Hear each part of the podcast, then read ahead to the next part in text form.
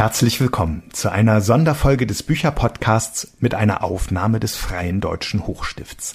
Am 19. Mai haben wir den 250. Geburtstag Rahel Farnhagen von Ensis gefeiert. Als Genie der Geselligkeit hatte sie in bewegter Zeit Dichterinnen und Adlige, Franzosen und Russen, Juden und Christen, Diplomaten und Schauspielerinnen zu abendlichen Tees eingeladen. Ihr zu Ehren sprechen Nikolaus Gatter und Heide Volkenich über Herkunft, Umfeld und Ausstrahlung einer Schriftstellerin, deren Briefe und Papiere, wie ihr Mann nach ihrem Tod schrieb, nie anderes Tageslicht als das, wo sie geschrieben waren, vermuteten. Es moderierte Tillmann Spregelsen. Ja, herzlich willkommen zu unserer Diskussion über und zu Ehren von Rahel Farnhagen. Veranstaltet wird sie vom Freien Deutschen Hochstift und dem Jüdischen Museum in Frankfurt. Der Anlass ist der 250. Geburtstag Rahel Farnhagens am 19. Mai.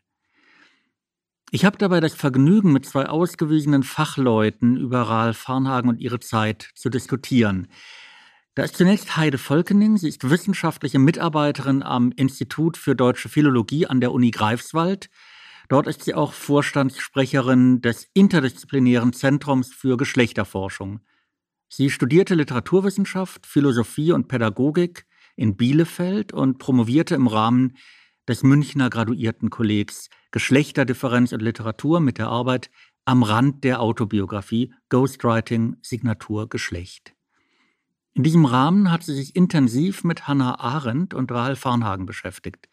Nach Abschluss der Habilitation mit einer Arbeit zur literarischen Produktivität des tätigen Menschen, was ich einen reizenden Titel finde, sehr schön, an der LMU München war sie unter anderem Gastprofessorin an der Vanderbilt University in Nashville. Heide Volkning ist uns heute aus Greifswald zugeschaltet. Herzlich willkommen, Frau Volkning. Herzlich willkommen. Neben mir in epidemiologisch gebotenem Abstand sitzt Nikolaus Gatter.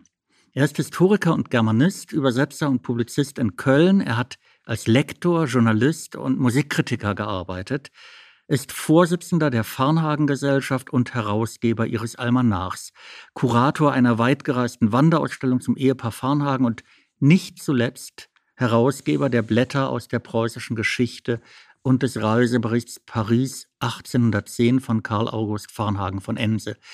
Ich persönlich finde besonders spannend, dass er mit der Edition der Tagesblätter von Farnhagen von Ense beschäftigt ist. Herzlich willkommen, Herr Gatter. Danke sehr.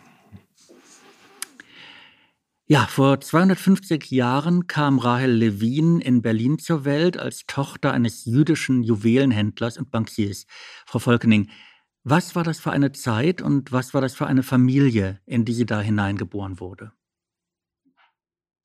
Ja, vielleicht können wir anfangen und nochmal in Erinnerung rufen. Ich vermute, viele Zuhörende wissen das auch, was in dieser Zeit, die die Lebensspanne Rahel Farnhagens äh, umfasst, alles passiert ist. Also 1771 geboren, ähm, bis 1833 gelebt. Äh, wenn wir ein paar Stichworte nennen, um das historisch äh, sozusagen Aufregende der Zeit zu benennen, können wir äh, mit der Aufklärung beginnen, mit der französischen Revolution weitermachen, der napoleonischen Besetzung, den Befreiungskriegen, im Wiener Kongress, also sozusagen eine Zeit, in der Europa in Aufruhr war, in der die Gesellschaften sich verändert haben, in der es eine größere Partizipation des Bürgertums innerhalb der äh, europäischen Gesellschaften gab und die ähm, sozusagen mit Kosten erkämpft wurde.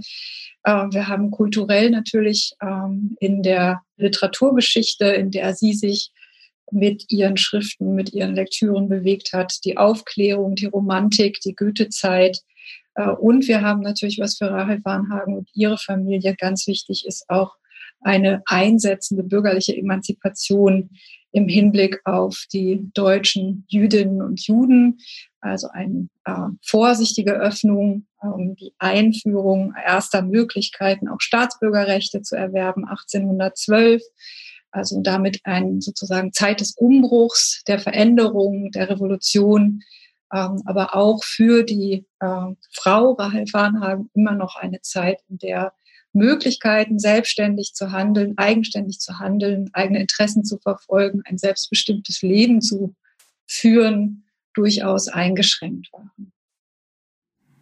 Wie kann man sich den individuellen Werdegang ähm, des Mädchens Rahel, Rahel Levin ähm, vorstellen in dieser Zeit. Sie haben jetzt die Zeit skizziert, eine Zeit, die einerseits Freiheiten ermöglicht, die eine Öffnung bedeutet. Sie haben andererseits auf die Limitierung speziell der Frau Rahel ähm, äh, hingewiesen. Wie ergeht es ihr da in ihren Anfängen? Also ist das eine ein Spannungsverhältnis, was sie auch artikuliert oder ist sie erstmal, läuft sie unauffällig mit? Also was man vielleicht generell sagen kann für die Situation jüdischer Töchter in dieser Zeit, ist, dass sie häufig, und das gilt in ähm, gewissem Maße auch für Rahel, äh, die Möglichkeiten hatten, sich in äh, anderer Weise als andere äh, sozusagen äh, Zeitgenössinnen äh, mit Bildung, mit Bildungsinhalten zu beschäftigen. Sie war die älteste Schwester im Haus. Sie fühlte sich verantwortlich für ihre Geschwister und hat in dieser Position auch sozusagen ihr gesellschaftliches Leben später organisiert. Das sind vielleicht wichtige Momente, die Sie herausheben aus dem ähm, zeitlichen Kontext und die die spezifische Situation, in der sie sich befand, betreffen. Aber da äh, gibt es sicher noch mehr Punkte, die vielleicht auch Herr Gatter noch ergänzen mhm. kann. Also ich äh, würde das vollkommen unterstreichen, was Sie sagen. Ich finde das vollkommen richtig, dass Rahel und auch andere jüdische Mädchen in der Zeit Bildungschancen wahrgenommen haben, die äh, christlichen Mädchen nicht so zur Verfügung standen oder die man ihnen nicht zubilligte. Das hing natürlich mit Rollenzuschreibungen zusammen, die da äh, existierten. Und äh, Rahel hatte eine äh, große Abneigung gegen solche Zuschreibungen. Ich glaube, das kann man sagen. Da sind wir uns sicher einig. Äh, sowohl, äh, also wie Sie haben ja von dem Bürgerlichen gesprochen, von der Verbürgerlichung. Das müssen wir uns so vorstellen, dass das ja ein Stand ist, das Bürgertum, und doch damals eben noch kein Stand war. Es war ja der Tiersetar, den es eigentlich noch gar nicht gab. Und ähm, das wurde, denke ich, in dieser weitgehend ständisch geprägten Gesellschaft von 1771 als eine Befreiung erlebt, äh, in einen Zwischenraum zu kommen, wo man sich dieser Stände Pflichten entledigen kann. Also diese, diese Gesellschaft stelle ich mir furchtbar determiniert vor. Und ich denke mir, gerade Rahl hat diese Determination ja auch immer, immer auf den Punkt gebracht, formuliert, das Leiden daran formuliert, als Jüdin, als Frau, als Hausfrau, als Heiratskandidatin. Und doch muss uns das nicht irritieren, dass sie sehr gerne Heiratskandidatin, sehr gerne Hausfrau war, äh, auch sehr gerne Jüdin, aber diese Dinge äh, nicht von außen vorgeschrieben bekommen wollte, sondern ihren eigenen Inhalt da hineinlegen. Das ist, glaube ich, das ganz Besondere an dieser Persönlichkeit. Wie sieht da der individuelle Bildungsgang aus? Also hatte, gab es da Hauslehrer, ist ja auf sowas wie eine öffentliche Schule gegangen, Universität kam ja sicherlich noch nicht in Frage. Ähm, was äh hat sie da erlebt? Also auf eine Schule durfte sie zu ihrem Leidwesen nicht gehen, anders als ihr Bruder Louis äh, Ludwig Robert. Ähm, äh, der eine, der das französische Gymnasium besuchen konnte.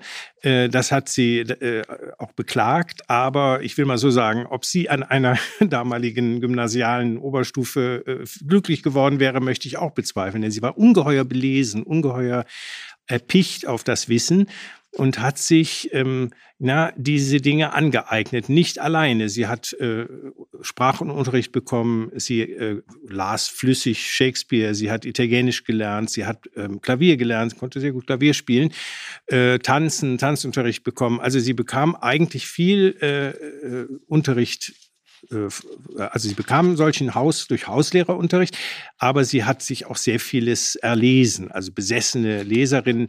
Wir wissen das aus dem Briefwechsel mit dem Jugendfreund David Veit.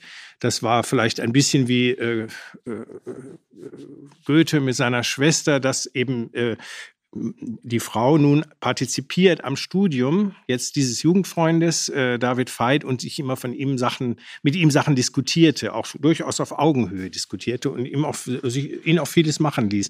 Er war, er ging nach Weimar, er musste ihr Goethe ganz genau beschreiben, solche Dinge, nicht? Also wozu sie selber nicht gekommen wäre. Sie hat zwar Goethe schon kennengelernt gehabt, aber ähm, sie, sie wollte mehr über seinen Lebensgang, über seinen Alltag, über seine Kleidung erfahren, was er anzieht und, und darüber diskutieren. Und naja, sie diskutierte gern und in den Briefen hat sich das niedergeschlagen. Frau Völkening, sie diskutierte gern. Ähm, das scheint ja tatsächlich Teil auch des Mythos zu sein, das meine ich jetzt nicht wertend, der uns heute noch begegnet. Wenn wir an Rahel Farnhagen denken, dann denken wir an die äh, Saloniere, dann denken wir an Diskussionen, dann denken wir an einen regen Briefwechsel, dann denken wir an eine Geselligkeit. Und wenn wir jetzt hören, ähm, gute Klavierspielerin spricht mehrere Sprachen, das ist ja schon mal eine, ein ziemlich guter, äh, gute Begründung eigentlich, um sich mit möglichst vielen Menschen auszutauschen.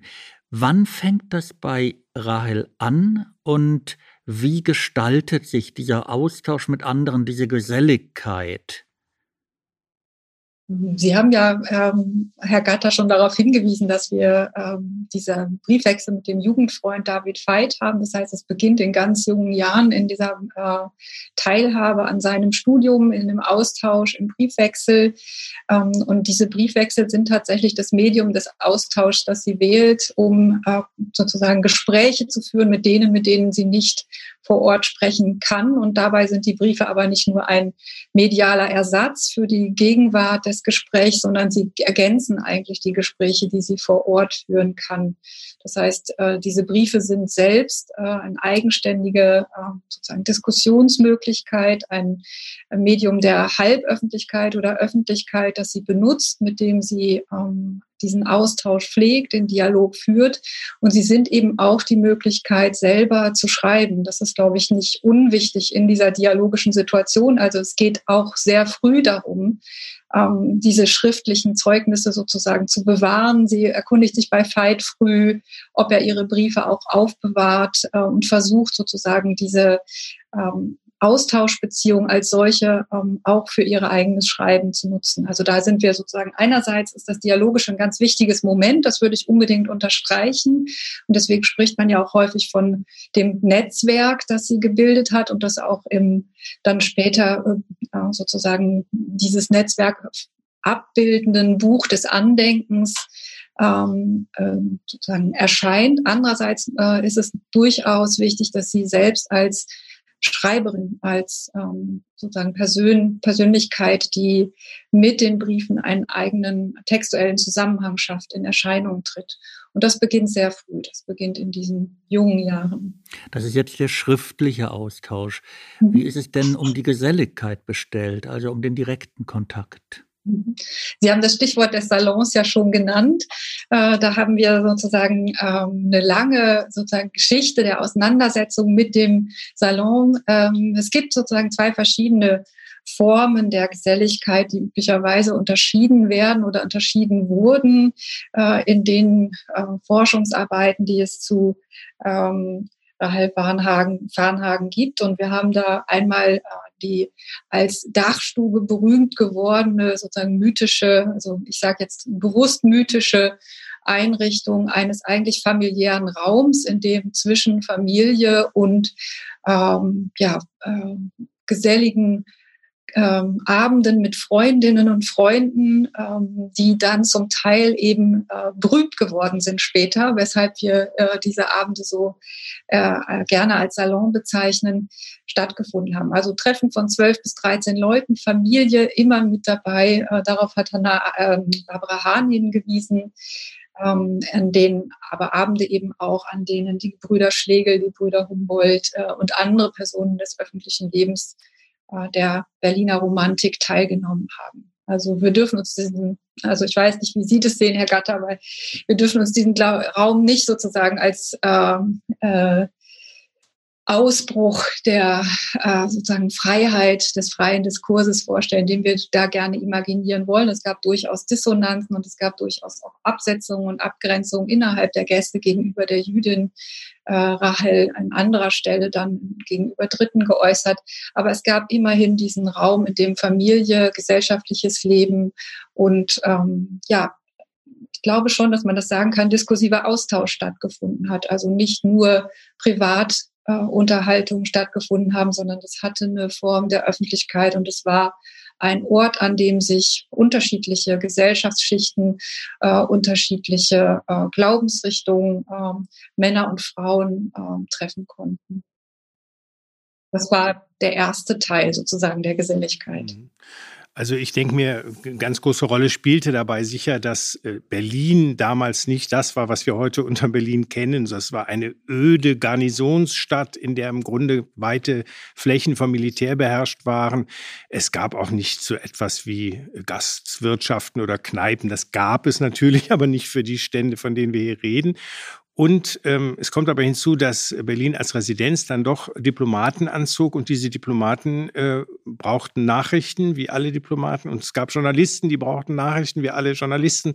Und so äh, zogen eben äh, manche jüdische junge Frauen, äh, übrigens auch die Eltern der Henriette Solmar, einer Cousine der Rahl, die hatten auch einen Salon, der rein französischsprachig war. Die zogen sehr viele ähm, Hugenotten an, die, da kamen viele Musiker, also das das äh, äh, war ein ausweis musikalischer Salon und die junge Henriette Solmer war auch eine begnadete Sängerin, bis sie ihre Stimme verlor.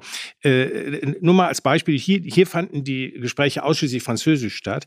Also es, es gab so ein Bedürfnis nach einem solchen Austausch und der, denke ich, hat sich da äh, niedergeschlagen, dass da Kontroversen blieben und dass man auch durchaus nicht immer eins war. Äh, steht selbstverständlich fest.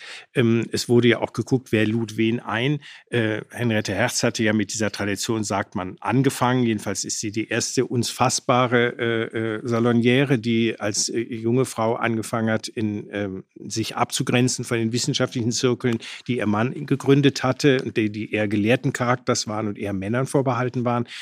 Und ähm, ja, dann gab es noch eine ganze Reihe weiterer ähnlicher Unternehmungen, die Amalie Bär zum Beispiel. Äh, und um nochmal auf die Briefe zurückzukommen, tatsächlich war das auch eng verbunden mit den Briefen, denn man lud ein, dann musste reguliert werden, wer kommt rein, wer wird eingeladen. Ähm, und äh, es gab die Visitenkarten, die wurden beschriftet zum Teil oder wer sagte ab auf diese Weise, indem er eine beschriftete Visitenkarte abgab.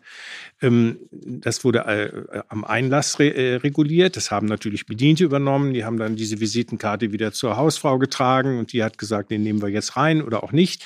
das konnte auch so geschehen. Reisende kamen natürlich und wurden weiterempfohlen, hatten Empfehlungsbriefe. Diese sind ja auch solche Schreiben. Hier ist ein junger Student, äh, bitte nimm dich seiner an, äh, äh, zeig ihm mal ein bisschen Berlin oder stell ihm den und den Professor vor. Solche Dinge geschahen auch. Und ähm, das Dritte, was jetzt die Hannah-Lotte Lund in ihrer wunderbaren Salonarbeit äh, äh, herausgefunden hat und auch da diskutiert hat, das sind dann die Billets, die man in den Salons schrieb. Also schon während der mhm. Geselligkeit mhm. wurden kleine Zettelchen geschrieben und ausgetauscht, manchmal nicht zur Freude der Gastgeberin.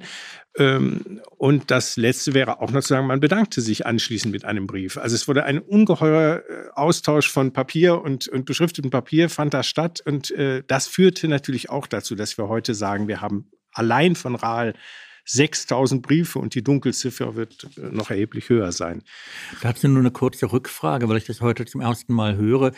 Diese kleinen Zettelchen, die während der Veranstaltung ausgetauscht wurde, was stand da drauf?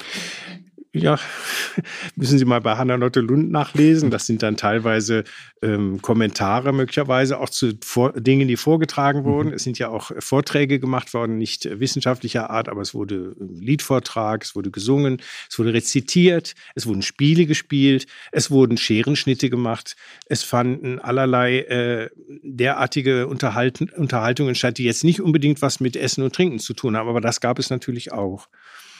Ja, und natürlich haben sich Menschen dann untereinander, wenn mal geschwiegen werden musste, weil zum Beispiel ein Lied war, auch mal dann eben schriftlich verständigt. Frau Volkening, Sie haben es vorhin anklingen lassen. Die Besucher äh, war, kamen auch zum Teil aus dem Kreise der Romantiker. Ähm, muss man sich das so vorstellen? Kann man sich das so vorstellen, dass hier doch relativ früh dann ähm, die Romantik als solche diskutiert wurde? Gibt es, wissen wir was über, wie Romantik rezipiert wurde in diesem ersten, wir wollen es ja nicht Salon nennen, aber in dieser ersten äh, Zusammenkunftsgelegenheit äh, bei Rahel Levin? Ja, Sie sagen es ganz richtig. Wir wollen es nicht unbedingt Salon nennen. Also ähm, Rahel selber sprach vom Tee, äh, von der Gesellschaft, äh, also von losen Verbünden. Die Idee, das tatsächlich als Salon zu bezeichnen, stammt erst aus dem 19. Jahrhundert. Ähm, Sie fragen nach der Romantik. Ich glaube natürlich, Rahel hat aufmerksam äh, die zeitgenössischen äh, Zeitschriftenliteratur verfolgt und äh, gelesen, soweit ihr das möglich war. Und natürlich wird es einen Austausch gegeben haben, auch über die Inhalte ähm, dieser Zeitschriften und diese, das kann man dann eben, ähm, wie Herr Gatter schon betont hat, an den sozusagen zeitgleich ähm, sich ähm, findenden Briefwechseln beobachten, dass die Themen, die die Romantiker beschäftigt haben, aber eben auch ähm, in den Horen Schiller oder Goethe beschäftigt haben, dass diese Themen ähm, durchaus ähm, Gesprächsgegenstand waren und dass sie für Rahel sozusagen wichtige Inhalte waren, mit denen sie sich auseinandergesetzt hat. Also man kann auf jeden Fall feststellen, dass sie selbst, was die zeitgenössische Diskussion um Ästhetik, Poetik, ähm, Vorstellungen des Lebens, die ja auch in, sozusagen mit der Debatte um die Romantik verbunden waren, äh, dass sie da durchaus ähm, sozusagen immer auf dem neuesten Stand war oder so weit wie möglich auf dem neuesten Stand war. Und ich glaube, es gibt auch eine Berührung, es gibt äh, vielfältige Berührungspunkte im Hinblick auf die Frage der Gestaltung von Lebensformen, die ja gerade in der Frühromantik ähm, mit Konventionen gebrochen haben, also Ideen gegen die Konventionen äh, der ähm, Liebe, der äh, Ehe zu verstoßen, sozusagen äh, freie Liebe ähm, ist, glaube ich, ein wichtiger Punkt, die ähm, Dimensionen von äh, Beteiligung von Frauen in der Romantik, zumindest in den äh, frühromantischen Jahren, die wir da beobachten können, ähm, mit ähm, Dorothea Schlegel beispielsweise. Diese Dimensionen sind für die für Rahel selber in den Briefen auch ganz wichtig. Ähm, und von daher gibt es sehr große und enge Berührungspunkte. Ähm, die Frage ist, ob man sozusagen, das ist aber eher eine Frage für die Romantik generell, ob man sagen kann, es gibt da sozusagen einen Ort, an dem sich das konstituiert, sondern es ist eher eine Art zerstreute Öffentlichkeit und es gibt verschiedene Medien, verschiedene Diskurse, die an ähm, sozusagen verschiedenen Orten stattfinden. Aber dazu gehört auch diese, gehören auch diese Gesellschaften. Mhm. Also die Frage ist natürlich äh, raffiniert, war der Romantiker oder waren die Menschen, die in der Romantik lebten, die, die Schriftsteller, die Künstler, haben die sich schon als Romantiker betrachtet? Das ist natürlich eine gute Frage. Äh, die, ähm, das, was wir heute unter Romantik verstehen, hat natürlich eine Last von Definitionen hinter sich und die sind nicht gerade von Rahls Freunden gemacht worden, sondern eben von einer weitgehend nationalistischen und ich möchte sogar fast sagen, äh, Grund, in der Grundstimmung eher judenfeindlichen Germanistik ausgebrütet worden. Und was heute, also dieses ganze Romantikbild wurde ja erst in den letzten, würde man sagen, 40 Jahren mal in Frage gestellt und hinterfragt. Und da sind wir auf diese Dinge gekommen, die Frau ähm, Volkening sehr richtig hier unterstrichen hat, dass das eine Emanzipationssache war, dass das mit Frauen zu tun hatte, dass das mit Jüdinnen zu tun hatte. Aber das war lange Zeit vollkommen tabu und sollte eigentlich äh, beschwiegen werden, würde ich mal sagen. Die andere Frage, äh, wie romantisch waren die? Na, sie waren es schon deshalb, weil sie auch angegriffen wurden. Ich nenne mal den ähm, Schriftsteller Garlieb Merkel, der hat sich also zum Ziel gesetzt, diese ganze Berliner äh, Literaten, Künstler und äh, Jüdinnen und, und Salongeschichten, also einfach aufs Korn zu nehmen, satirisch zu bearbeiten und ziemlich unter der Gürtellinie anzugreifen. Angefangen mit Henriette Herz, die er auf einer Karikatur hat dargestellt mit äh, als Riesin mit einem verkrüppelten kleinen Schleiermacher so als äh, äh, Kinderwagenmodell daneben. Dann natürlich äh, Frau Volkening, Sie haben es angesprochen mit äh, Dorothea Schlegel und ihrer äh, Scheidung von äh, Philipp Veit. Das wurde äh, überall diskutiert und wurde natürlich auch, und dann kam der Roman Duzinde natürlich noch dazu. Das war skandalös. Das wurde auch auch angegriffen. Wir kennen natürlich all diese äh, Positionsnamen und, und Streitschriften nicht mehr so in der Weise. Es gab dann wiederum vom Farnhagenkreis diese wunderbare äh, äh, Merkelsche Testimonia Merkelii. Das ist also eine Sammlung von fürchterlichen Invektiven gegen Merkel.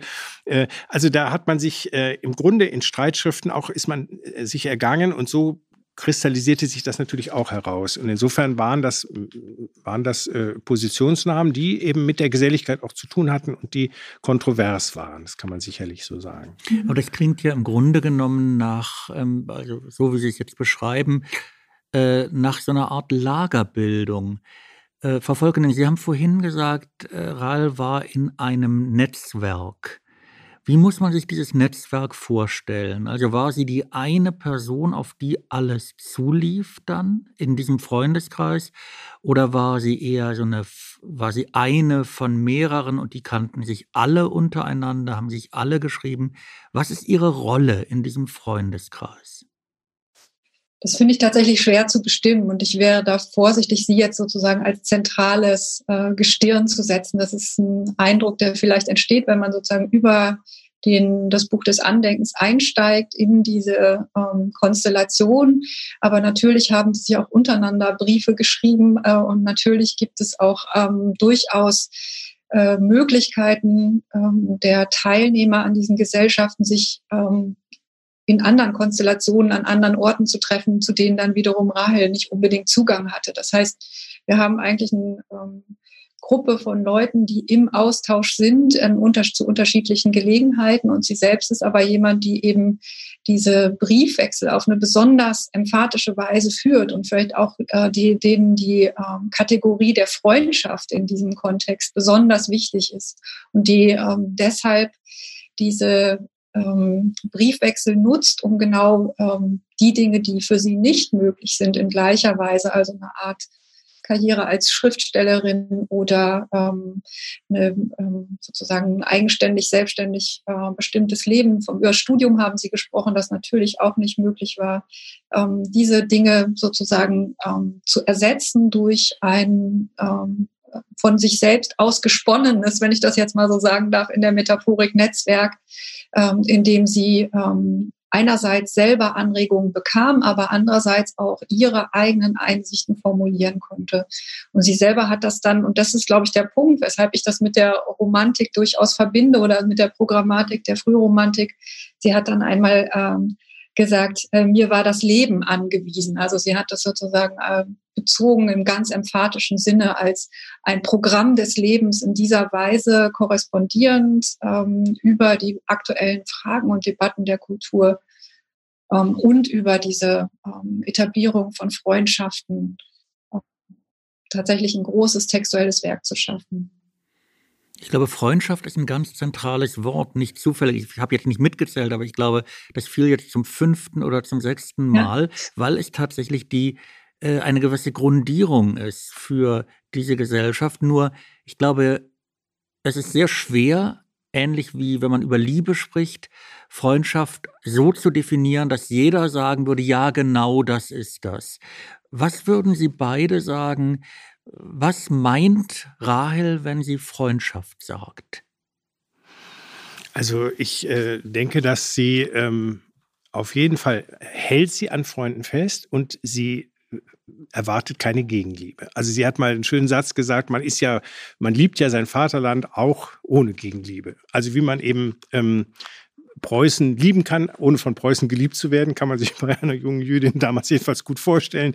Äh, äh das, äh, äh, so, so, denke ich, hat sie auch geliebt oder hat Freunde gepflegt. Äh, sie hat nicht erwartet, dass sie aus der Freundschaft etwas bekommt. Das war ihr ganz suspekt, diese mhm, Vorstellung, mhm. äh, ich tue was für den, dann tut er was für mich. Nein, das musste, das musste auch notfalls eine sehr einseitige Sache sein. Das ist auch dieses merkwürdige Festhalten, selbst an Leuten, die später mit ihr gar nicht viel mehr zu tun haben wollen die dann hingehen und sagen, ach, die Levi schon wieder und, und ich ist mir zu garstig, ich verkehre in diesen Häusern nicht mehr. Das kommt ja vor. Und trotzdem hielt sie an denen noch immer irgendwie fest oder versuchte es äh, in ihr Denken mit einzubeziehen, wie es kommt. Am allermeisten sieht man es an Friedrich von Gens, der ihr auch trotzdem auch immer noch ein bisschen zugetan ist. So ist es nicht. Er war ja ein bisschen ihr Zögling im intellektuellen Sinne.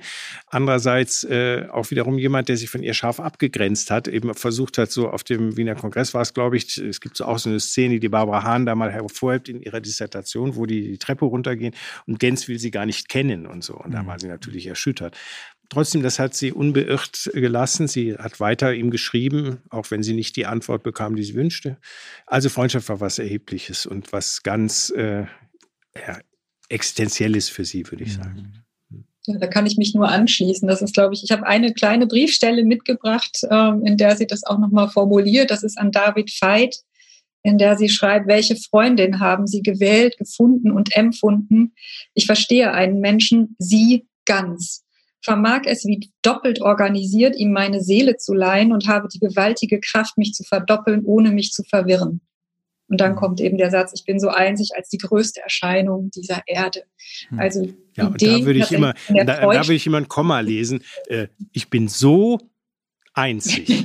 Ich mache es deswegen immer, weil häufig wird so, so äh, gesagt, ich bin so einzig als und so weiter. Aber das ist ja nicht so isoliert zu sehen, sondern so in dieser Weise, dass sie sich so ja. wunderbar in andere hineinversetzen. Absolut, das ist auch hervorgehoben. Das Sie haben vollkommen recht. Ja, aber das Entscheidende ist, glaube ich, dass sie diese Doppelung, also dass es wirklich um ein emphatisches Freundschaftsverständnis geht, das ganz viele sozusagen Modelle und Modellierungen von Freundschaft wieder aufnimmt oder wieder aufgreift, ne, der Seelenverwandtschaft, die tatsächlich in der Tradition und damit besetzt sie auch ein neues äh, Terrain in der Tradition sozusagen nur als Freundschaften unter Männern gedacht werden. Also sie schließt damit an äh, Metaphoriken an, die bei Montaigne auftauchen in seinem wunderbaren Essay über die Freundschaft. Mhm. Ähm, und das ist sozusagen auch ein programmatisches Lebensmodell. Das ist nicht einfach nur sozusagen eine Freundschaft, wie wir sie alle pflegen, sondern es ähm, ist ein Versuch sozusagen, das Leben künstlerisch zu gestalten in gewisser Weise.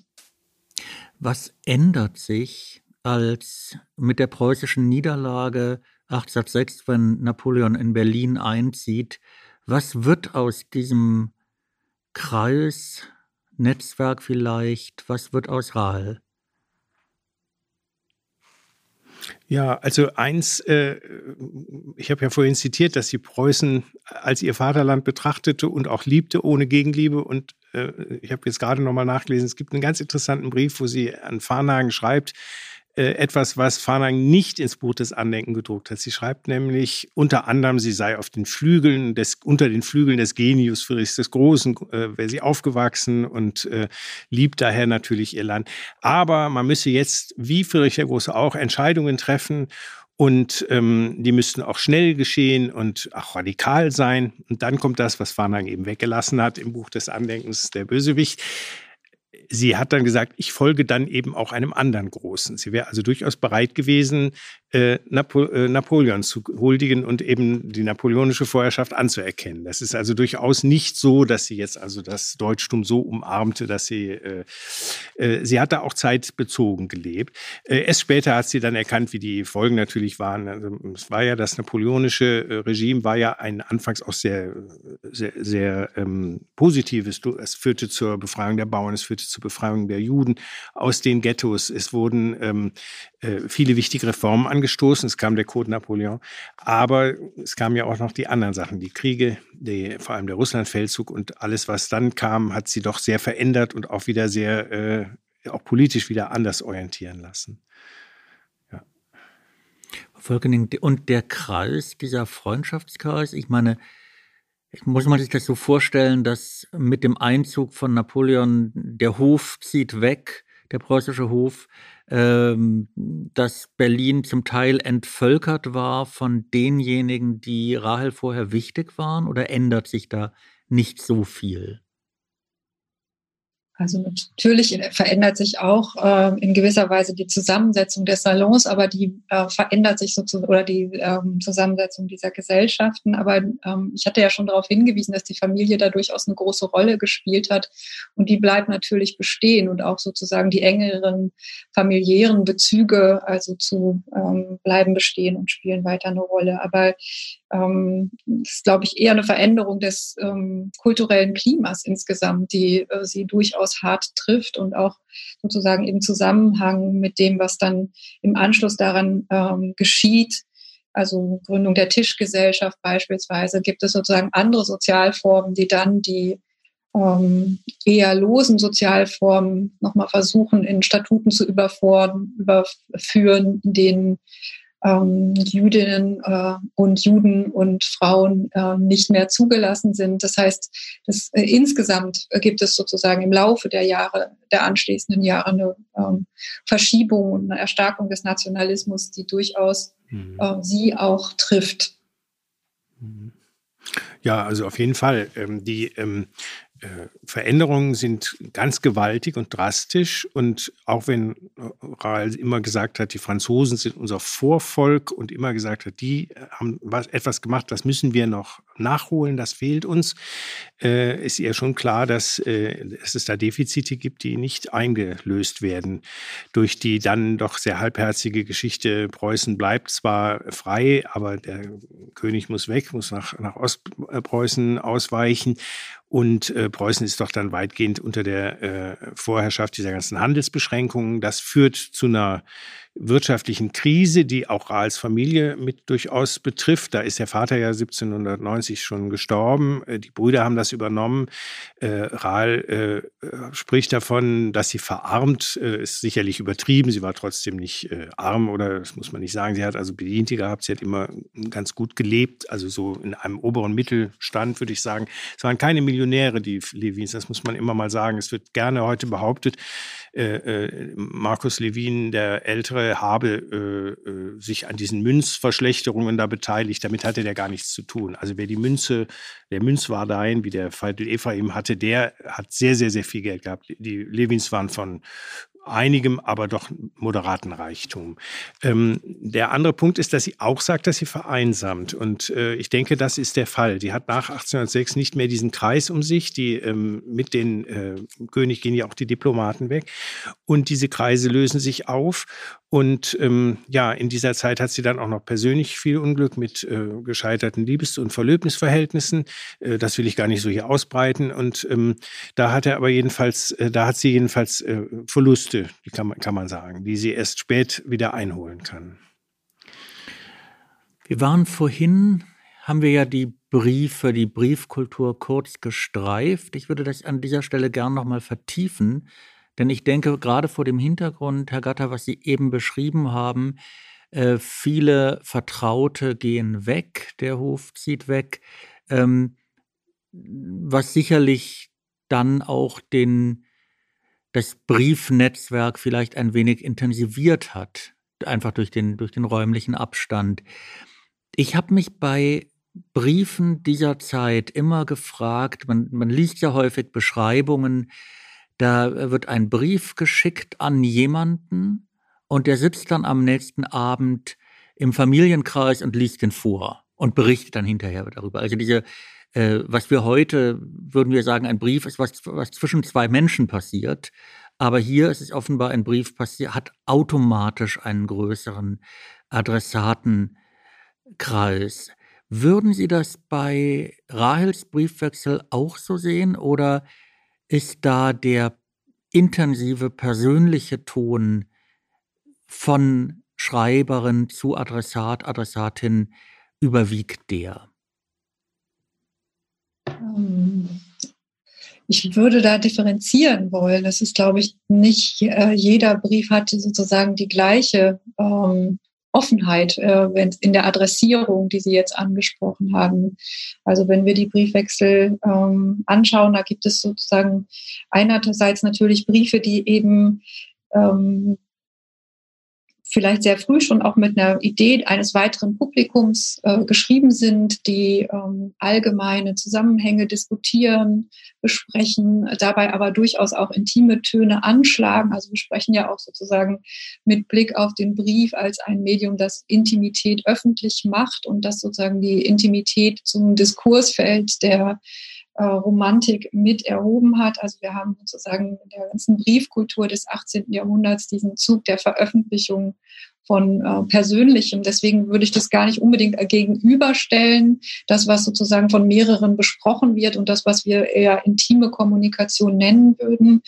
Ähm, und in diese Richtung zielen ja auch andere Briefromane, die wir kennen, aber oder Briefsammlungen dann im frühen 19. Jahrhundert.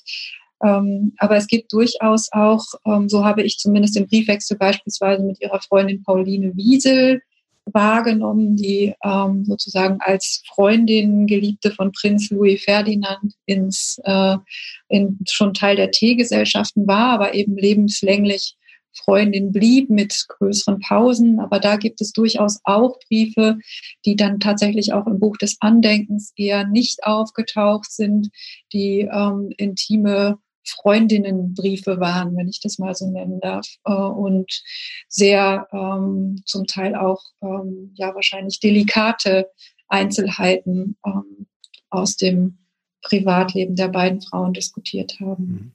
Mhm. Äh, da würde ich auf jeden Fall noch äh, zumindest als Randbemerkung sagen, die äh, Briefe der Pauline Wiese, an Pauline Wiese gerichtete Briefe standen Farnhagen jetzt zum Buch des Andenkens nicht zur Verfügung. Die Pauline Wiese hatte das zunächst abgelehnt und dann sogar gesagt, sie habe Rahl schwören müssen, dass sie die also niemals äh, aus der Hand gibt und sogar Vorkehrungen getroffen, wenn sie mal stürbe, also Pauline Wiesel, dann würde, würde vor ihren Augen eine, in einer Urne würden die alle von ihren Leuten verbrannt. Also wie sie das anstellen will, weiß ich nicht. Das ist irgendwie ganz geschickt. Später hat sie sich dann doch abluchsen lassen, auch mit, mhm. äh, wohl mit einer Geld Geldgabe, die sie dringend benötigte. Aber die, ähm, das ist das eine. Das andere ist natürlich, Sie sehen den Briefen das selber an. Rahl ist ja eine ungeheuer auktoriale Schreiberin, die sagt dann, das, das Folgende aber jetzt nur für dich. Sowas kommt ganz häufig vor. Oder sie sagt, äh, Karlchens Liebhaber, Klammer auf, du weißt, welchen Namen ich hier nicht nenne. Farnang schreibt dann in, daneben in seiner Schrift Gens. Es war Gens, weil der mit seinem Bedienten Karlchen so ein seltsames Verhältnis hatte. Äh, solche solche ähm, Verschlüsselungen oder auch eben Anweisungen, wie umzugehen sei jetzt mit dem Brief, kommen häufig vor.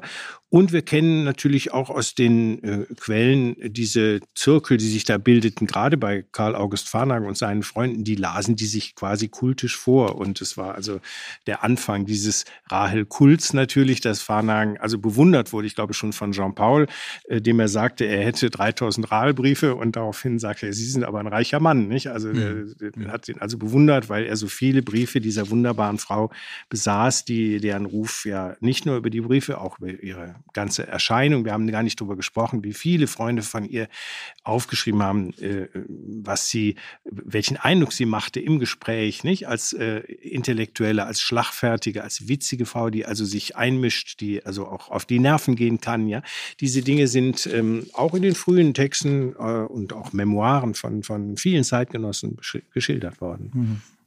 Ich meine, was die, was die Briefe angeht und was die besondere Intensität und Qualität der Briefe angeht ähm, und der auch der größere Kreis, dem sie dann vielleicht vorgelesen wurden.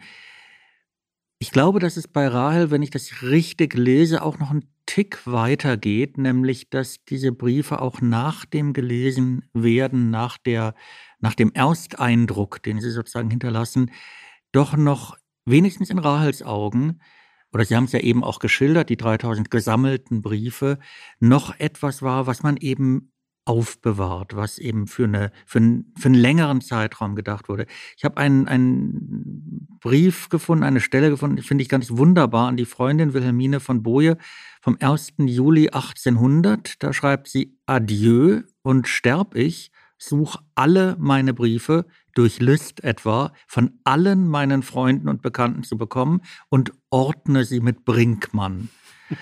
Und verspricht dann, das würde eine Originalgeschichte geben, die außerdem noch poetisch sei. Also ich weiß nicht, wie das ist äh, im Kontext der Zeit. Vielleicht haben das alle irgendwann mal gesagt, die Briefe geschrieben haben. Ich kann es mir so nicht vorstellen, nicht in dieser Intensität. Diese, nicht nur, dass alle Briefe von allen Leuten gesammelt werden. Nein, die sollen auch geordnet werden, damit sie dann eben als ein Kunstwerk dastehen könnten.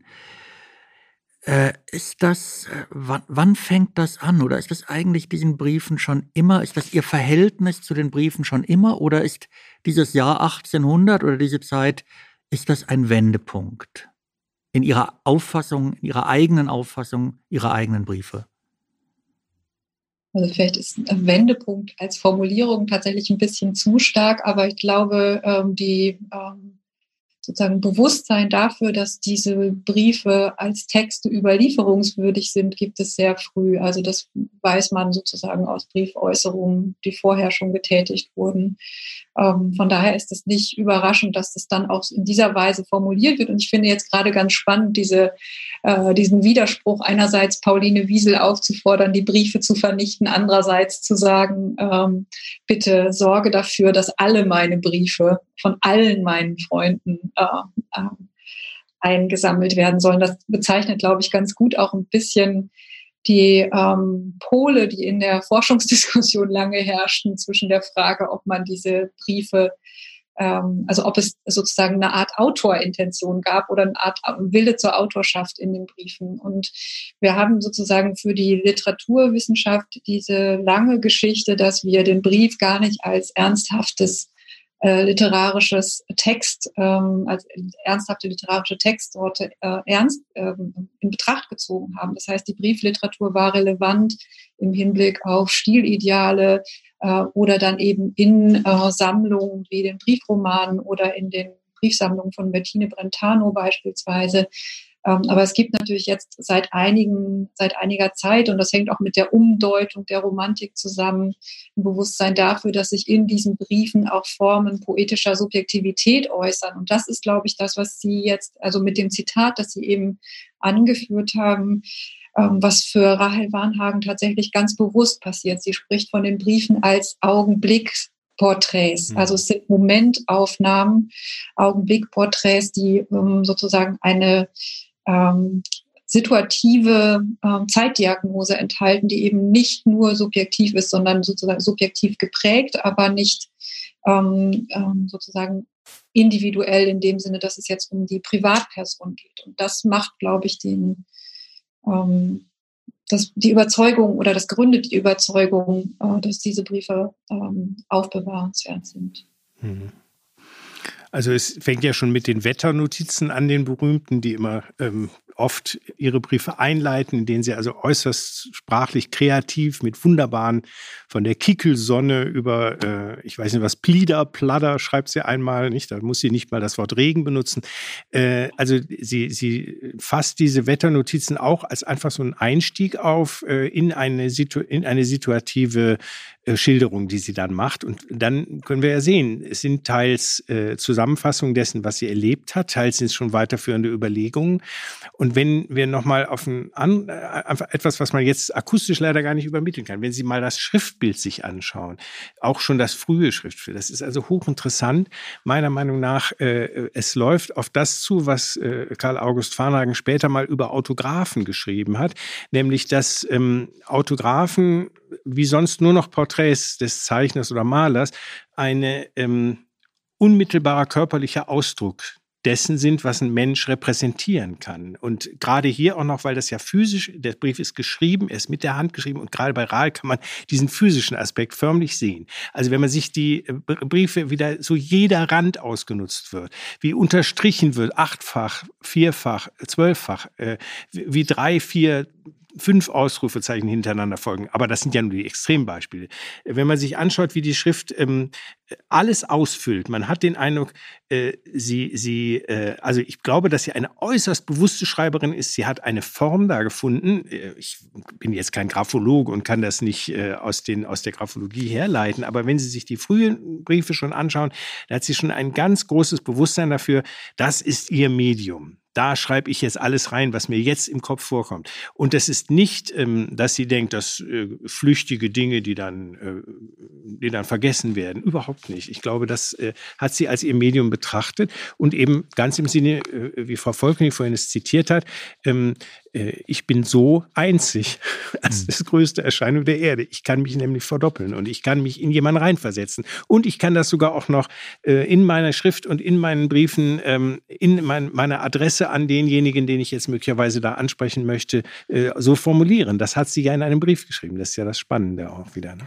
Und es wird ja auch nicht nur das Medium, in dem sie sich so im privaten oder wie wir vorhin besprochen haben, halb privaten ausdrückt. Es wird ja dann auch das Medium für ihre Publikationen, die wenigen, die zu ihren Lebzeiten erschienen sind. Also 1812 dann die erste Publikation ist ja auch ein briefliches Gespräch oder wurzelt auf, auf Briefen.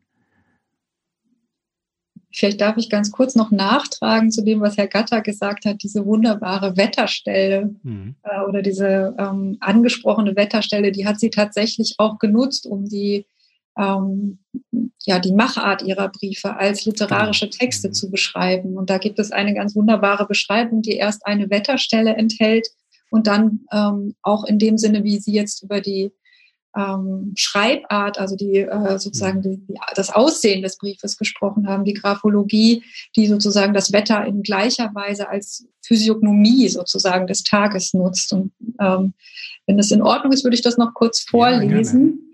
Ja, ähm, es ist hier noch immer Tauwetter, ohne gefroren zu haben. Einmal den 8. Dezember fiel Schnee, der nicht liegen blieb. Alle Mittag gibt sich die Sonne Mühe, die Sterne des Abends, man sieht sie. Italien schreien die Leute, sie meinen das Wetter. Sie haben mir gesagt, wie Sie meine Wetternotizen finden. Ich will Ihnen sagen, warum ich sie mache. Gerade aus dem entgegengesetzten Grund, aus welchem die Chemiker es tun, von denen Sie mir sprechen.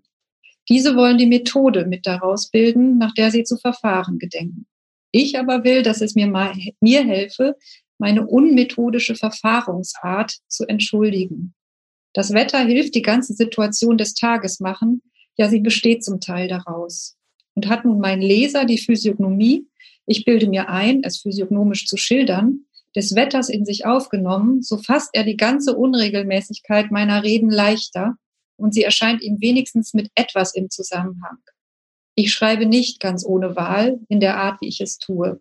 Ich will nämlich, ein Brief soll ein Porträt von dem Augenblick sein, in welchem er geschrieben ist, und getroffen soll es hauptsächlich sein, so hoch auch Kunstanforderungen an ideelle Veredelung lauten mögen, von denen man allerdings wissen soll, aber nach denen sich zu gebärden, affektiert und leer ausfällt. Also man sieht, glaube ich, sehr deutlich, dass sie sich abgrenzt einerseits sozusagen gegen eine äh, Wissenschaft des Wetters, also das Schreiben äh, sozusagen auf der einen Seite gegenüber dieser wissenschaftlichen Methodik abgegrenzt. Sie grenzt sich aber auch ab gegen die ideelle Veredelung des guten Stils. Und es geht genau darum, eine neue Form des Schreibens zu erfinden. Und das ist ganz selbstbewusst gesetzt als neue Form. Nun könnte man sich ja vorstellen, dass dann der nächste Schritt in einer Autorinnenbiografie, Autorenbiografie wäre, dass man sagt, jetzt habe ich ein Vermögen, was ich an mir festgestellt habe. Ähm, jetzt gehe ich den Schritt weiter, schreibe vielleicht fiktional, aber mit Rückgriff auf dieses Vermögen, also sprich der klassische Briefroman, der ja in der Zeit keineswegs unüblich wäre. Ähm, diesen Schritt geht sie nicht. Warum geht sie denn nicht? Was glauben Sie? Was hatte sie kein Interesse am fiktionalen Schreiben? War sie mehr Leserin? Sie. Also als Leserin ist sie ja ganz klar Goethe-Leserin und Goethe ist natürlich auch ein großer Briefschreiber und hat Briefromane bekanntlich den Werther geschrieben. Und ähm, sie hat ähm, also Goethe ungeheuer bewundert. Und zwar nicht nur als Autor, sondern auch, ich glaube, sie hat die, die Werke, die Goethe geschrieben hat, wirklich auch physisch gelesen. Also wenn man überlegt, dass sie den Tasso äh, Freundinnen empfiehlt, die krank da niederliegen und sagen, hier ist jetzt gerade ein neues Werk Tasso und lies es und du wirst gesund werden. Und die müssen ihr dann schreiben, ja, ich habe es jetzt gelesen und tatsächlich geht es mir auch schon viel besser. Also sie hatte wirklich so ein ganz inniges Verhältnis hierzu. Äh, dass sie selbst nicht Schriftstellerin sein wollte, da, äh, das ist äh, die Merkwürdigkeit, die aber vielleicht auch etwas mit dieser, dieser Spontanität des Briefschreibens zu tun hat. Sie konnte nicht planen. Und es haben ja mehrere Heine zum Beispiel von ihr gesagt, äh, sie konnte nicht schreiben, in Anführungszeichen gesagt. Sie konnte nicht ordnen, gliedern und dann ein Essay oder irgendwas. Natürlich hat sie auch Essays geschrieben, das wollen wir mal, hat Literaturkritiken geschrieben, aber die hat sie in ihr Tagebuch gesetzt mhm. und nicht etwa veröffentlicht. Sagen wir mal so, wenn ich heute gefragt werde, war Rahl eine äh, Schriftstellerin, die praktisch nicht äh, zu Ehren gekommen ist, dann sage ich oft den Studierenden, ähm, Schriftsteller ist ein Beruf, von dem wir vieles hineinprojizieren, was ganz toll ist. Heute ist also irgendwas mit Medien, jeder will es. Aber im Grunde, damals war ein Schriftsteller nicht so ein bewundernswerter Mensch. Das war jemand, der Hochzeitskarmina auf Bestellung schrieb und Flecken am äh, Ärmel hatte. Und es war nicht so, äh, berufliche Schriftsteller war nicht das Ding, nach dem alle strebten. Ähm, jedenfalls trotz, nicht Menschen von Geist. Trotz, Entschuldigung, wenn ich unterbreche, aber trotz so äh, Vorbilder eben wie Goethe oder wie ähm, bestimmte ähm, Autoren, die eben auch in den Periodika äh, Funken schlugen, ähm, trotz eines, gut, das war später, aber trotz eines Wilhelm Hauff, der den Beruf Schriftsteller ganz neu definiert hat, äh, inklusive gesellschaftlicher Anerkennung. Ja, war etwas später, aber da sagen wir, in Periodika zu publizieren, sie hat sich das gefallen lassen. Mhm. Äh, das mussten aber immer andere für sie tun. Also je andere mussten es äh, zur Redaktion tragen, sagen mhm. wir es mal so. Mhm. Das hat sie sich sehr wohl gefallen lassen und ja sogar ihren äh, Lektoren da Anweisungen erteilt oder mal zu Ludwig Robert geschrieben, sie wäre sehr unzufrieden, dass er da eine Änderung vorgenommen hätte, die nicht ihre, in ihrem Sinne Sinne wäre. Also insofern hat sie ihr sogar kontrolliert veröffentlicht. Aber ähm, das hat sie tatsächlich immer anonym getan, obwohl, soll man auch nicht vergessen, in den Schriftstellerlexika noch zu ihrer Lebzeit, ja, Schindel und so, kam sie vor. Sie wurde da genannt als Schriftstellerin, obwohl sie kein Werk in dem Sinne äh, vorzuweisen hatte. Tatsächlich aber wurden ja ihre Texte auch in Periodika veröffentlicht und teilweise auch, ähm, ja, sind die auch kritischer Natur und haben äh, möglicherweise auch Wirkung Wirkung gezeigt. Ich meine, es gibt immerhin Leute wie Börne, die sie aufnahmen und auch da damit arbeiteten. Der andere Punkt ist, dass sie tatsächlich nicht dieses große Werk schaffen wollte, möglicherweise, weil das ihrer Lebensweise, auch dem, was sie, was sie darzustellen hatte, nämlich gerade den Konflikt mit ihrer, den sie als Person durchleben musste, mit ihren verschiedenen Rollenzuweisungen, gegen die sie sich wehrte, mit ihrer ähm, Bemühen, sich, sich irgendeinen Platz für sich in der Welt zu finden. Das wollte sie thematisieren und dafür gab es nicht die Form. Jedenfalls fand sie sie nicht. Eine, eine Romanform oder eine Werkform, die dann eben als ein solides, schönes, kleines Buch sich dann zeigt und das dann analysiert werden kann. Nein, das war ihre Sache nicht. Daher denke ich, dem stand dieses Spontane, was Sie gerade Frau Volkening äh, erwähnt haben, entgegen und dieses Situative. Das ist ein sehr gutes Wort dafür, meine ich. Mhm. Also ich glaube auch, dass es, es ist schwierig jetzt natürlich zu spekulieren, warum ist das nicht passiert.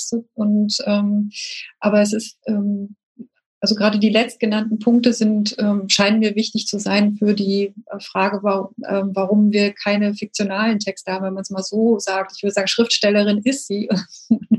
ähm, also dazu sind die ähm, Texte zu sehr auch auf Form hin geschrieben oder beziehungsweise mit äh, einer Formreflexion geschrieben und die knüpft aber eher an diese sozusagen ähm, fragmentarischen Formen der genau. Frühaufklärung an als an den Briefroman. Und äh, in diesem Sinne sind es alles auch literarische Texte oder im weitesten Sinne literarische Texte, ähm, aber eben keine fiktionalen Texte in diesem im, im engeren Sinn. Und das glaube schon aber, dass auch in dieser Position der Beobachterin was Interessantes oder was Wichtiges ähm, auftaucht. Also dass diese äh, Beobachtungsposition ihr die Möglichkeit gibt, diese Exzentrizität, die sie hat zur Kultur, die eben aus ihrer Situation als Jüdin, als Frau um 1800 resultiert, ähm, dass die ihr ähm, in diesen Momentaufnahmen, in diesen Augenblicksdarstellungen sozusagen am besten einzufangen war. Also das ist eben auch eine also all das, was wir heute diskutieren unter dem Banner der Identitätspolitik, das hat sie natürlich eigentlich im, äh, um 1800 auch massiv betroffen. Und es gibt auch da kaum eine Form, das in einer Weise darzustellen, wie beispielsweise der Bildungsroman die ähm, Geschichte der männlichen bürgerlichen Individuation darstellen kann. Das, mhm. Diese Formen stehen nicht zur Verfügung. Aber das, ich wiederhole mhm. eigentlich nur, was Herr Gatter gesagt mhm. hat. Gut, man könnte natürlich auch äh, auf Schriftstellerinnen der Zeit verweisen, die also, was weiß ich, Helmina von Chessy oder äh, äh, es gibt ja eine ganze Reihe von, mit denen sie auch gut bekannt war, die eben einen Lebensentwurf gewählt haben, der ebenfalls von äh, Netzwerken bestimmt war, von ausufernden Freundschaften, ähm, von, von engen Kontakten zu bedeutenden anderen Menschen und daraus aber eine Schriftstellerinnenkarriere dann eben draus erwuchs. Aber das war in der Tat natürlich ein völlig anderer ein anderer Ansatz und auch von vornherein einfach das äh, Fiktionale, also das Interesse am fiktionalen Schreiben. Ich äh, würde gerne auch noch mal eine Frage stellen, die mich, äh, also gerade weil mich dieses Situative wirklich auch sehr interessiert hat, Frau Volkening. Wie sagen Sie denn oder was sagen Sie zu der Frage, wie man denn Ra lesen sollte? Ich finde das das Spannendste an sich jetzt auf unserer Seite. Wir haben jetzt also diese Texte, wir haben die Wetternotizen, wir haben die Spontaneität und die Physiognomie. Haben wir die Empfänglichkeit dafür? Kriegen wir diese Physiognomie noch wahrgenommen? Ist das noch für uns möglich oder äh, wie sehen Sie das? Ich habe mit Bewusstsein äh, in dem Einleitungstext gelesen, den wir hier als äh, Ankündigungstext hatten, äh, äh habe ich diese Goethe-Stelle gelesen, wo Goethe sagt, Rahls Briefe hatte ich neben mir liegen und wollte sie lesen, das wollte erst nicht gehen. Und ausgerechnet Goethe, der ja nur ein Vielleser war. Und dann habe ich aber immer wieder mal reingeschaut und am Ende doch noch wurde ich neugierig genug, äh, um von vorne bis nach hinten zu sehen, äh, diesen eigenen Gang dieses Geschöpfes in der Welt. Äh, wie sehen Sie das? Also wie lesen Sie Rahl?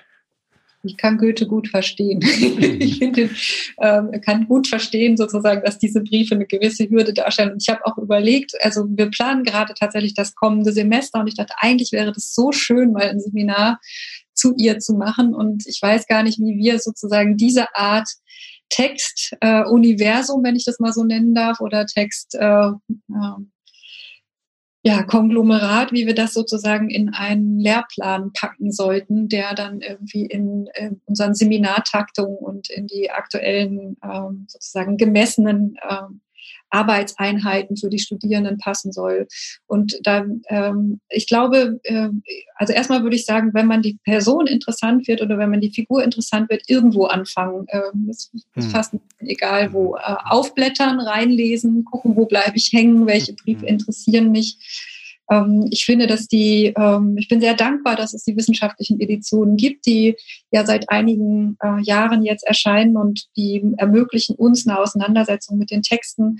Und es ist aber tatsächlich so, dass diese Auseinandersetzungen immer eine gewisse Intensität haben, weil die ähm, Barrieren vielleicht ähm, größer sind als bei anderen sozusagen etablierteren äh, Autoren der Zeit, in denen wir einfach durch, also da ist sozusagen alles schon so durch Kommentare umstellt, dass wir relativ mhm. schnell da reinkommen. Das ist bei ihr nicht unbedingt der Fall. Ähm, für mich war der Einstieg tatsächlich während des Studiums waren Textsammlungen, also Auswahlannthologien. Mhm. Und äh, vielleicht ist das kein schlechter Einstieg, um neugierig zu werden. Ähm, das Buch des Andenkens ist jetzt ja seit einigen Jahren in neuer Edition voll verfügbar. Das ist natürlich auch ein guter Einstieg. Ich finde auch ähm, äh, als sozusagen äh, Hannah Arendt-Leserin nach wie vor die Hannah Arendt ähm, Autobiografie, wie ich sie lese, über Rachel Farnhagen, Geschichte einer deutschen Jüdin der Romantik, einen guten Einstieg, weil Hannah Arendt also wahnsinnig viel Briefstellen zitiert und wir dadurch sozusagen eine Art chronologischen Durchgang durch verschiedene Briefe machen. Aber natürlich ist das ein Porträt, das ähm, eine bestimmte Fragestellung in den Mittelpunkt rückt. Ähm, ich glaube, man muss sich einlassen und man muss also man kann sie sporadisch lesen, man kann sie in Auszügen lesen, man kann sie momenthaft lesen, so wie die Briefe geschrieben sind. Und es gibt durchaus Briefe, die eine bestimmte Stärke oder Kraft haben, die diese Einzellektüre vertragen. Wenn man kann aber natürlich auch sich darauf einlassen und eintauchen und äh, die Briefe im Zusammenhang dann verfolgen. Herr Gatter, äh, Rahl war ja nicht nur eine ähm, große Schreiberin und Briefempfängerin und eine große Lesende. Nein, sie ist auch gereist und nicht so knapp. Äh, unter anderem verbindet sie auch mit Frankfurt eine Geschichte. Ähm, ich glaube, Sie haben sich näher damit beschäftigt. Genau, auch in der Vorbereitung zu diesem äh, eigentlich ja als Veranstaltung geplanten ähm, äh, Gespräch hatte ich mir einiges gerade überall in Frankfurt versucht äh, und das ist auch eine Art Leseweise, nicht? Man kann zum Beispiel mal sich heraussuchen, was hat Rahl so in Frankfurt erlebt.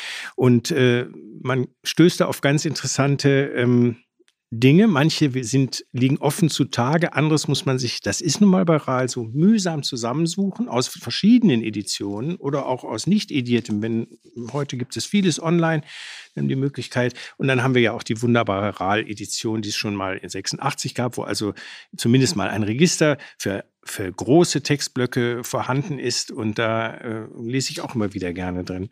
Und da ist mir, sind mir verschiedene Geschichten auch im Zusammenhang ähm, äh, mit äh, Rahls Aufenthalten in Frankfurt aufgefallen. Ähm, sie war zuerst hier ähm, in den Jahr äh, 1815. Es war die Zeit, als äh, Farnhagen noch nicht Diplomat war. Er war ja nicht als Diplomat am Wiener Kongress, sondern mehr oder weniger als Sekretär des Hardenberg. Dann kam äh, äh noch 1814 äh, äh, Napoleon zurück äh, aus Elba und äh, der Krieg ging wieder von vorn los. Er musste wieder einrücken mit seinem obersten Tettenbauern, Terappel Terappel, durch die Normandie reisen und kam schließlich nach Paris und wollte eigentlich unbedingt, dass Rahel nachkommt.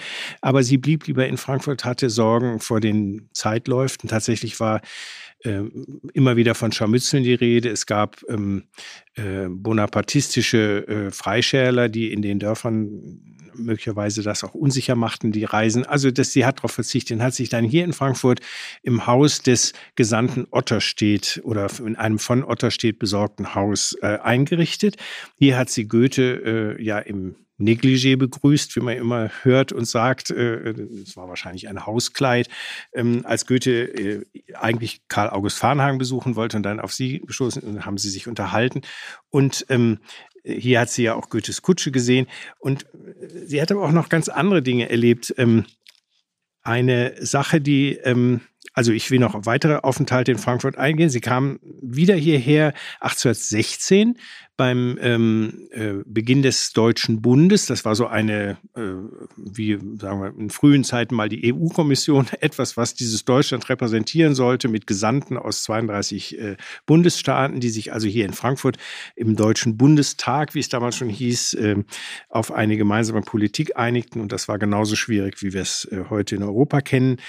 Und hier haben ähm, äh, Schlegel hat sie hier wieder gesehen, äh, die, Caroline, äh, die Caroline von Humboldt und Wilhelm von Humboldt und sie hat äh, äh, von Gens gehört, was er so in Wien macht. Das, äh, Schlegel war damals österreichischer Gesandter, Wilhelm von Humboldt war preußischer Gesandte und ähm, Regina Froberg war da, die Marianne Saling ist hier durchgekommen. Kurz, sie hatte eigentlich ihren alten Freundeskreis wieder eine Zeit lang für einen Moment mal hier und genau in dieser Situation geschah ihr nun, dass Caroline von Humboldt ihr das Du entzogen hat, mit der sie nun wirklich immer sehr gut befreundet war. Man kann das ja auch im Briefwechsel nachvollziehen, dass sie sehr, sehr innig miteinander geschrieben haben, als Rahl auch in Prag war und äh, Caroline von Humboldt in Wien. Und dann kommt sie plötzlich auf sie zu. Erst redet man nur Französisch und dann spricht sie Deutsch und nennt sie sie. Und das hat sie als sehr, sehr beschämend empfunden. Und das ist so die Zeit, in der sich plötzlich auch Rahl wieder auf ihr Judentum zurückgestellt fühlt. Denn Caroline, das wissen wir leider heute aus den Briefen, hat äh, ganz heftige Aversionen gegen Juden gehabt und äh, besonders auch in dieser Zeit. Es ist die Zeit dieser neuen Deutschtümelei. Und das hat sich eben in Frankfurt abgespielt.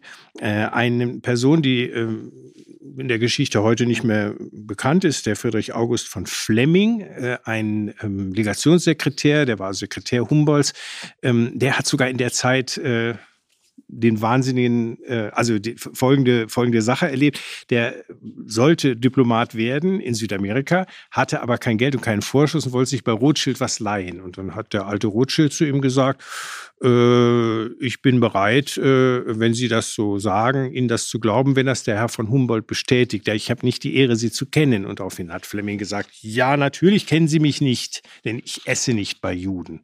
Das ist Rahl zu Ohren gekommen. Und das hat sie auch schwer getroffen. Und sie hat dann gesagt, das muss dem Fleming angekreidet werden. Später wiederum, ähm, als sie in Berlin zurück ist, 1823, hat sie diesen Fleming eingeladen. Inzwischen war er Gesandter in Neapel gewesen, spielte Gitarre und Rahl hatte einen ihrer musikalischen Salons, äh, wo sie also ähm, nicht selber mehr spielte Klavier, sondern Janette Bürde spielte hier und äh, die berühmte Sängerin Anna Milder aus Österreich hat, äh, die also Beethovens erste Leonore war, die hat hier gesungen und da lud sie also nun diesen Fleming ein und zwar mit dem ausdrücklichen Bemerken, ich habe eigentlich keinen Grund dazu. Und es muss dann zu einem Gespräch gekommen sein. Das ist äh, nicht mehr äh, nachvollziehbar, aber es gibt einen Brief, in dem Farnang sagt, äh, weil sie wiederum mit den Humboldts mal zusammenkam kurz danach und ähm, die plötzlich ganz, ganz freundlich zu ihr sind, äh, vor allem auch Humboldts Töchter. Und Farnang sagt dann, das ist bestimmt, weil du dieses Gespräch mit Fleming hattest. Und ich kann mir nur vorstellen, dass Fleming hier den Kopf gewaschen bekam. Jahre später ist dieser Fleming verstorben. Er war sehr früh gestorben, 1827. Und äh, jetzt plötzlich konnte Farnagen ihr auch schreiben. Er besuchte das Grab, weil er zufällig dort war, in Westfalen. Und hat dann gesagt, ich habe auch deinen Namen gerufen am Grab, denn er war ja doch einer der unseren. Das kann man sich nur so erklären, dass sie sich dieses Antisemitismus sehr bewusst war und den auch aufgegriffen hat. Also sowas äh, verbindet sie eben auch mit Frankfurt. Dieses Zurückgeworfensein wieder auf ihr Judentum, das sie eigentlich glaubte, abgelegt zu haben. Durch die Taufe 1814. Warum hat sie sich taufen lassen? Das ist eine sehr schwer zu beantwortende Frage. Mit Sicherheit kann man sie nicht beantworten, indem man sagt, naja, sie wurde Gesandtenfrau und musste das. Ja, es ist selbstverständlich so, dass diese äh, Taufe gar nichts bedeutet. Sie war trotzdem Jüdin. Sie wurde als Jüdin angesehen. Es kam sofort, gerade von Wilhelm von Humboldt, Kommentare wie, es gibt nichts, was der Jude nicht erreicht. Nun ist die kleine Levi noch Gesandtenfrau geworden. Und ähm, solche ähm, Bemerkungen lassen ja äh, wieder darauf schließen, dass im Grunde das hier eine Zuschreibung stattfindet. Was sie selber, wie sie mit ihrem Judentum umging, können wir auf, aus ihrer Lebensgeschichte und auch aus ihren Briefen ersehen. Noch eine Geschichte aus Frankfurt. In äh, Jahr 1815 ist sie in Frankfurt und hört von dem Fall der äh, Helene Geier. Das ist eine junge Jüdin hier gewesen, die sehr engagiert war und äh, als Unternehmerin tätig war, einen Schreibwarenhandel führte. Aber Ihr Laden war verschuldet, sie wurde, sie ging bankrott und musste in Schuldhaft. Da ist also Rahl hingegangen, hat bei Rothschild angeklopft, hat bei den ähm, Adolf Herz angeklopft, einen Bekannten von Karl August Farnhagen, von der Fanny Herz, äh, einen Sohn und ähm, hat noch andere äh, äh, aufgerufen, dieser Frau zu helfen, hat Geld gesammelt für sie und er hat es geschafft, sie aus der Schuldhaft zu befreien. Und ähm, das Spannende ist, diese ähm, Madame äh, Geier, äh, Mademoiselle Geier, heiratete später einen gewissen Brettenheim aus Kleve, hat dann weiter das Schreibwarengeschäft geführt. Das hat nicht der Mann inne gehabt, sie war Geschäftsführerin und hat dann 1819, als die Farnhagens wieder nach Berlin zurückkehrten, Farnhagen wurde von seinem Posten als Gesandter abberufen in Baden und sie mussten zurück, da haben sie wieder in Frankfurt Station gemacht und hier hat sie Börne kennengelernt, durch diese Dame, der sie damals geholfen hat. Also man sieht die vielen Kontakte, die sie hatte, kann man nachvollziehen. Das ist eine spannende Leseweise dieser Briefe, sich einmal am Faden einer solchen Geschichte äh, durch die ganzen Briefwechsel zu lesen. Man muss natürlich viele Register aufschlagen und man muss auch mal in die Tagebücher des Farnhagen gucken und man kommt dann äh, doch auf ganze Erzählstränge, die sich also wunderbar ähm, die ein wunderbares Beschäftigungsfeld darbieten. Ich kann das jedenfalls nur allen Studierenden empfehlen, äh, sich auch mal in dieser Weise den Sachen zu nähern. Frau Volkening, wir ähm, haben es natürlich permanent damit zu tun, auch, auch in der Diskussion bisher, was für Bilder Rahel von sich selber erzeugt, was für Bilder von außen an sie herangetragen werden, was für Identitäten ihr zugeschrieben werden. Und ich glaube, die, das meiste für das Bild, das die Nachwelt von ihr hat oder haben kann oder gewinnen kann, hat sicherlich ihr Witwer zu verantworten. Ähm, mit, er hat dieses Bild geformt. Rahel, das Buch des Andenkens für ihre Freunde, ist ja 1833 erstmal als einbändiger Privatdruck erschienen, gar nicht regulär für den Buchhandel, ein Jahr später dann auf drei Bände erweitert und offiziell sozusagen zu bekommen im Buchhandel. Wie kam es dazu? Wie kommt jemand, der mit einer bedeutenden Frau verheiratet ist, ihren Briefnachlass sichtet, dazu so rasch ein solches Werk erst für die Freunde und dann für die ganze Welt sozusagen herauszugeben? Hm, die Pläne zur Herausgabe des Bandes hat sie ja durchaus noch mit begleitet in ihren ähm, letzten ähm, Lebensmonaten und die ähm, Idee dieses Buches gab es sozusagen vorher. Ähm, und sie hat, ähm, glaube ich, mit Farnhagen ähm, eine Person gefunden, die tatsächlich äh, die Wertschätzung für ihr eigenes Schreiben, für ihre eigene Position und für diese außergewöhnliche Art, selber ein ähm, sozusagen Textwerk ähm, ja, im, äh, in diesen Netzwerken zu etablieren, ähm, die diese Wertschätzung durchaus hatte und die dann direkt eingestiegen ist in die äh, oder diese Arbeit fortgesetzt hat nach dem Tod. Und für die äh, sozusagen genaue Erarbeitung, glaube ich, da ist Herr Gatter sicherlich der bessere Spezialist und kann auf die Frage noch äh, genauer antworten. Also ich kann es auch nicht genau sagen, aber es gibt einen ganz bezeichnenden Briefwechsel äh, zwischen einerseits Karl August Farnhagen und auch Rahl Farnhagen mit ähm, Ottilie von Goethe und mit Goethe. Es gibt diesen Zeitpunkt, als Ottilie von Goethe in Berlin ist, besucht sie Rahl und man hat äh, viel miteinander äh, gemein und auch unternommen. Und ähm, nun geht es da um ein Manuskript. Das soll Ottilie mitnehmen und eben dem alten Goethe, dem Vater, wie er immer genannt wird, äh, obwohl Ottilie ja seine Schwiegertochter war, aber sie soll es dem Vater praktisch auf den, auf den Nachttisch oder Schreibtisch legen.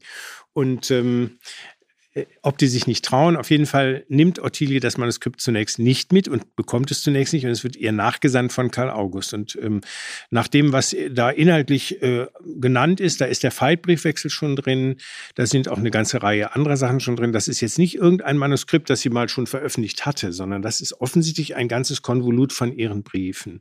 Ich vermute, das ist 1826, dass es eine Vorform dieses Buch des Andenkens ist. Und äh, tatsächlich äh, hat Ottilie das ja dann gemacht, dann mit den bekannten Folgen. Ich habe es vorhin zitiert, dass äh, Goethe äh, erst nicht reingucken wollte, aber dann doch also beeindruckt war von diesem Manuskript und das hat sie auch als eine Art, ja, sie hat das ja immer genannt, das ist mein Adlerorden, das ist mein Adelsstand, dass Goethe meine Sachen liest. Denn ihr war es ganz wichtig, dass diese Briefe Goethe irgendwann erreichen, in Form eines Manuskripts oder in Form wie auch immer. Andererseits hätte sie es nie selbst getan. Das ist dann so ihr auch sehr ambivalentes und kompliziertes Verhältnis zu diesem großen Leitstein ihres Lebens. Sie wollte ihn auf keinen Fall behelligen, wie eine Autorin, die jetzt so sagt, ach, bitte empfehlen Sie doch mich weiter oder so. Das war gar nicht ihr Ding, äh, sondern diese Art hat ihr vielleicht sogar ganz gut gefallen, dass es auf Umwegen über die Ottilie von Goethe geschah. Und auch der Brief Goethes ist nicht an Rahl gerichtet. Das, äh, er ist wiederum an Ottilie gerichtet, die es aber ausdrücklich weitergeben soll nach Berlin. So dieses über Ecken publizieren, das erschien möglicherweise äh, ihr als die beste Form, auch mit ihrer Schüchternheit, aber auch mit ihrem Anspruch umzugehen. Denn sie hat ja gleichzeitig bedeutet, dass sie einen sehr, sehr hohen Anspruch hat. Sie möchte Goethe durchaus auf Augenhöhe begegnen. Äh, vielleicht ist interessant auch noch zu bedenken, dass in derselben Zeit, in diesem selben Jahr, Goethe an sich anschickt, die Briefe, äh, seinen Briefwechsel mit Schiller herauszugeben. Und das war auch schon damals eine etwas skandalträchtige Geschichte, denn es waren ja immerhin ähm, Briefe, die auch manches Persönliche ansprachen und es wurde auch entsprechend von ähm, Kritikern, durchaus auch Romantikern kritisiert. Ich glaube, August Wilhelm Schlegel hat dann ganz dumme Witze und Verse darüber geschrieben, äh, über diesen Briefwechsel, der doch ungeheuer viel Interessantes enthält. Es war aber eben noch fast ungewöhnlich, dass Briefe eines äh, noch nicht, also ein, in dem Fall wurde gesagt, gut, das sind jetzt zwei Heroen der Literatur, wenn die ihre Briefe rausgeben, darf das sein, aber es wird immer kritisiert, da ist zu viel Alltag drin. Da, äh, äh da wird dann geschrieben, äh, ich kann heute nicht ins Theater, bitte schick mir die Kutsche und solche Sachen. Das ist doch uninteressant. Da sollen natürlich nur die idealen und wunderbaren Sätze drin stehen über die Ästhetik und wie man ein Schauspiel baut und so. Aber das war eben auch noch etwas, was in Rahls Briefen unbedingt noch bedacht werden muss. Es ist ja ungeheuer viel Alltagsgeschichte darin. Auch da kann man, glaube ich, äh, heutigen Leserinnen und Lesern nur empfehlen, wer eine Zeitreise buchen will ins 19. Jahrhundert, der muss sich mal mit diesen Briefen beschäftigen. Das ist wie eine Eintrittskarte zur Zeitmaschine. Allein jetzt in letzter Zeit hatte ich zu tun mit Rahls Küche. Da wurde ich angefragt, was gibt es denn für Rezepte? Was hat sie denn eigentlich gekocht? Weil eine Dame in Berlin macht so ein Catering, äh, kann man sich ein Paket mit Rahls Menü zusammenzustellen. Und dann habe ich das mal alles rausgezogen und das sind ungeheuer interessante Sachen, auch wo sie einkaufte, was es überhaupt gab, dass sie sich, was sie sich angestrichen hat in Rumors Geist der Kochkunst. Da ist dann diese Dame auf meinen Rat noch in die Staatsbibliothek gegangen, hat sich das abfotografiert und hat diese ganzen Anstreichungen, die Farnhagen, äh, also Rahl machte Anstreichungen in ihre Bücher mit Bleistift. Aber aus Angst, das könnte der Nachwelt verloren gehen, indem diese Bleistiftsachen ja dann irgendwann mal möglicherweise zerbröseln, hat Farnang sie mit schwarzer Tusche nachgezogen. Und nun ist also meine Gewährsfrau in Berlin nach in die Staatsbibliothek gegangen, hat ihr Exemplar, ein modernes Exemplar von Rumors Geist der Kochkunst genommen und hat all diese schönen Anstreichungen übernommen und kann jetzt also daraus ersehen, was Rahl allein gekocht hat. Nur als Beispiel mal, was man, wie man mit diesen Sachen umgehen kann. Heute. Aber glauben Sie, dass dieses Buch, die Frage geht jetzt an Sie beide, dieses Buch, was er ja da eigentlich nie zu Ende gebracht hat. Er hat ja die zweite erweiterte Auflage rausgebracht, ein Jahr später, und hat dann sich sofort an die, oder nicht sofort, aber hat sich dann im Laufe der Zeit an die dritte, äh, noch viel mehr erweiterte Ausgabe gemacht, die ja dann eben erst vor wenigen Jahren ähm, äh, gedruckt erschienen ist. Ähm, er hat doch dieses Buch nicht zusammengestellt, diesen Briefband, ähm, damit wir so interessant das auch ist, ähm, Rahels Küche mhm. besser kennenlernen. Was war, was war der, der Impetus? Warum? Und warum auf diese Weise? Also was interessant ist an dem Buch ist, dass es natürlich versucht, ähm, ein Werk zu schaffen, das eigentlich nicht da ist. Also wenn wir das sozusagen so als Spannungsfeld äh, thematisieren können. Es ist sozusagen das Grand Övre und es ist aber eben nicht ähm, das Hauptwerk, aber es ist nicht ähm, also dieses Hauptwerk gibt es eigentlich nicht, sondern das zersplittert ja in dialogische äh, Folgen, wobei dann eben die Dialoggegenseite hier in diesem Text nicht auftaucht. Und ähm, das geht durchaus sozusagen mit ähm, konform mit dann im 19. Jahrhundert einsetzenden Beschreibungen von ähm, Rahel als sozusagen zweites großes Individuum der Epoche. Also so wird sie ja von einigen ähm, Beobachtern, Lesern ähm, dann wahrgenommen. Also es gab zwei große Individuen. Ähm, Goethe das eine, ähm, hm. Rahel das weibliche Gegenstück. Das ist sozusagen eine Rezeptionsform, die damit auch vorgebahnt wird. Ob das man aber, ob man das sozusagen rückrechnen kann auf die Intention, ähm, äh, da wäre ich dann wiederum vorsichtig, ähm, ob das sozusagen schon Programmatik war, ähm, hier dieser Art auch ähm, biografistische Lesart in den Vordergrund zu rücken. Da das weiß ich gar nicht. Aber ich, ich würde noch mal sagen, ähm, das Interessante ist tatsächlich an den Texten, wie Herr Gatter gesagt hat, dass es so unterschiedliche Möglichkeiten gibt, lesend mit ihnen umzugehen. Also das heißt, Sie können sie auf die ästhetische Form hinlesen mhm. oder auf die spezifische Artikulation von Subjektivität, die in ganz vielen Punkten auch frühromantischer Programmatik entspricht. Sie können sie lesen damit als Vorläufer der Moderne, äh, auch moderner Form des Schreibens. Sie können sie aber auch lesen als Alltagsdokumente des 18. Jahrhunderts und können eben genau diese Informationen herausziehen. Und das, diese Heterogenität der Texte, würde ich sagen, ist das, was, was sie so interessant macht. Was die Frage aber nach der Beantwortung, ähm, sozusagen, was ist die zentrale, das zentrale mhm. Anliegen der Edition auch wiederum schwierig macht. Und dass Farnhagen fast programmatisch das Hyperion-Zitat davor setzt, ähm, still und bewegt. Also ob man das als ein Hinweis auf einen hier zu schaffenden Briefroman um die Ecke sozusagen auffassen kann? Oder ist das kein Hinweis auf die beabsichtigte Form? Oder geht das zu weit, wenn man es so interpretiert? Was meinen Sie? Ich habe dieses Motto eigentlich immer auf Rahl selbst bezogen, mhm. als wäre es so ein vielleicht verdichtetes, eine verdichtete Charakteristik. Aber genau weiß ich es auch nicht. Äh, wenn Sie aber nach dem Buch fragen, welchen, äh, welcher Intention äh, ihm zugrunde liegt, auf jeden Fall das der Wertschätzung dieser Briefe. Das ist das Erste und was, was Farnang immer intendiert hat, diese Briefe zu retten. Mhm. Äh, er hat ja sogar gesagt, und äh, mein, welcher Mann sagt das schon zu einer schreibenden Frau, äh, das Beste, was ich geschrieben habe, stammt von Rahl oder ist an sie gerichtet oder äh, äh, ist an sie gerichtet oder ist über Rahl. Was ich sonst geschrieben habe, mag als Beigabe gelten. Aber es gibt auch eine andere Äußerung, die wiederum zurückverweist auf was wir vorhin gehört hatten, nämlich der Suche alle meine Briefe und stell sie zusammen von allen meinen Freunden.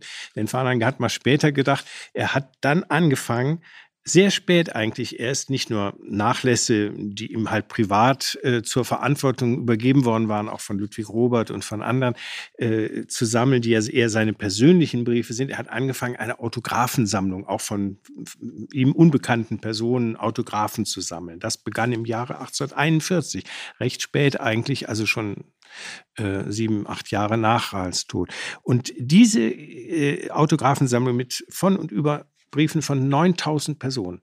Ähm, die ist meiner Meinung nach mit der gleichen Intention wie das Buch des Anhängs, um Rahls Briefe zu retten. Ich denke oft, er hat diese ganzen Briefe noch drumherum gelegt und da sind Goethes Briefe dabei, da sind Briefe fast aller wichtigen Schriftsteller des 19., auch des 18. Jahrhunderts, von den Aufklärern angefangen und bis hin in die Vormärztzeit, in die 48er Zeit. Da sind also, ähm, wenn man so will, ist dieser Korpus so äh, entstanden, um auch diesen Glutkern der Rahlschen Briefe wirklich über die Zeit zu bringen. Denn es gibt natürlich ansonsten kaum einen Briefwechsel von einer Frau, der, der so äh, reich ist, so reich überliefert ist. Wie viel ist da untergegangen? Und ähm, auch die Briefe ihrer Freundinnen sind alle dort. Sind ja Rahl selbst hat eine große Sammlung gehabt, denn sie hat ja die an sie gerichteten Briefe auch behalten. Das ist wieder das andere äh, Phänomen. Äh, und er hat sich bemüht, diese Briefe alle einzusammeln. Und das ist, denke ich, mir die Wertschätzung zunächst mal für äh, dieses Schreiben überhaupt. Und eine Form musste es finden denke ich, um überhaupt erst bekannt zu werden. Und so hat er es in dieser Form überführt. Aber wir sind ja heute frei und können ganz andere Editionen machen, wie diese neue Buch des Andenkens. Oder wir können historisch kritisch die Briefe in der Orthographie drucken, auch wenn sie dann schwerer lesbar sind. Also die Freiheit haben wir. Und ähm, es war ein Ansatz und er hat sie einmal in der Literaturgeschichte verankert. Und ich glaube, das hat er auch nochmal spät gesagt, dass ihm das gelungen sei. Das würde er an sich eigentlich am besten finden. Alles andere wäre nicht so bedeutend. Nun ja, also er hat es jedenfalls geschafft, dass uns Rahl van Hagen heute noch ein bekannter Name ist. Und von wie vielen Schriftstellern kann man sagen, dass man ihren 250. Geburtstag feiert? Den 100. wird häufig gefeiert, der 150. vielleicht noch. 250. Da sind schon viele, viele vergessen. Und so kommt wieder auch etwas äh, zum Tragen, was Farnang schon zu Lebzeiten noch gesagt hat. Äh, ich glaube zu Lebzeiten Rahls schon, dass man wie Leibnizsche Briefe eines Tages diese Briefe sammeln wird. Äh, wie die des großen äh, Philosophen und Gelehrten Leibniz wird man eines Tages alle Briefe Rahls überall versuchen zu sammeln. Und tatsächlich, äh, ihm, er hat die meisten gesammelt, darauf war er sicher sehr stolz. Frau Volkening, ich glaube, eine ganz wichtige Etappe dafür, dass wir den 250. Geburtstag heute noch feiern, abgesehen natürlich von der Sicherung der Textgrundlage, ist äh, die Rezeption, dass die ja nicht abgerissen hat. Und ich glaube, Anfang des 20. Jahrhunderts kommt es zu einer ganz erstaunlichen äh, Renaissance. Ja, das ist absolut richtig. Das ist sehr interessant, dass wir äh, Anfang des 20. Jahrhunderts, das heißt mit dem Zugang der Frauen zu den Universitäten, äh, eine ganze Reihe von ähm, promovierenden Frauen finden, die sich mit Ralf Warnhagen auseinandersetzen. Und das sind einerseits ähm, Germanistinnen, ähm, das sind aber auch äh, sozusagen auch der Biografie oder ähm, die Geschichte, Lebensgeschichte einer deutschen Jüdin von Hannah Arendt ähm, ist als Qualifikationsschrift äh, in den Anfang der 30er Jahre äh, begonnen worden. Ähm, und diese, äh, das Interesse an Rahel Varnhagen hängt, das kann man anhand der Texte sehr gut nachvollziehen, wenn man sich diese Dissertationen anschaut, wenn man sich die ähm, Biografien anschaut. Auch äh, gibt es einzelne Essays ähm, von durchaus renommierten Forscherinnen, also beispielsweise ähm, ähm, Ellen Key, äh, die ähm, eine große Biografie schreibt. Also wir haben sozusagen ein ganz großes diskursives Feld Anfang des 20. Jahrhunderts. Und was sehr deutlich ist, ist, dass die ähm, äh, in Rahel Warnhagen einen Gegenstand finden, in dem sie ihre eigene Situation, also ihre eigene Exzentrizität spiegeln können. Also das heißt, ihre eigene neu gewonnene Position an den Universitäten ähm, quasi in dem Gegenstand ihrer Dissertation nochmal reflektieren können. Also in fast allen diesen Texten spielt dieses Verhältnis von Humanität, also sozusagen abstrakter Humanität als allgemeines Ideal, ähm, äh, Frau sein und Jüdin sein eine ganz große Rolle und wird ähm, Gegenstand oder wird Thema in diesen Texten. Und das trifft zusammen äh, mit einer ähm, wenn man so nennen will, äh, biografischen Mode in der Germanistik des frühen 20. Jahrhunderts ähm, oder der Jahrhundertwende und ähm, sind Gegenstand und Methode sozusagen ähm, sehr eng verwandt und da, dadurch wird äh,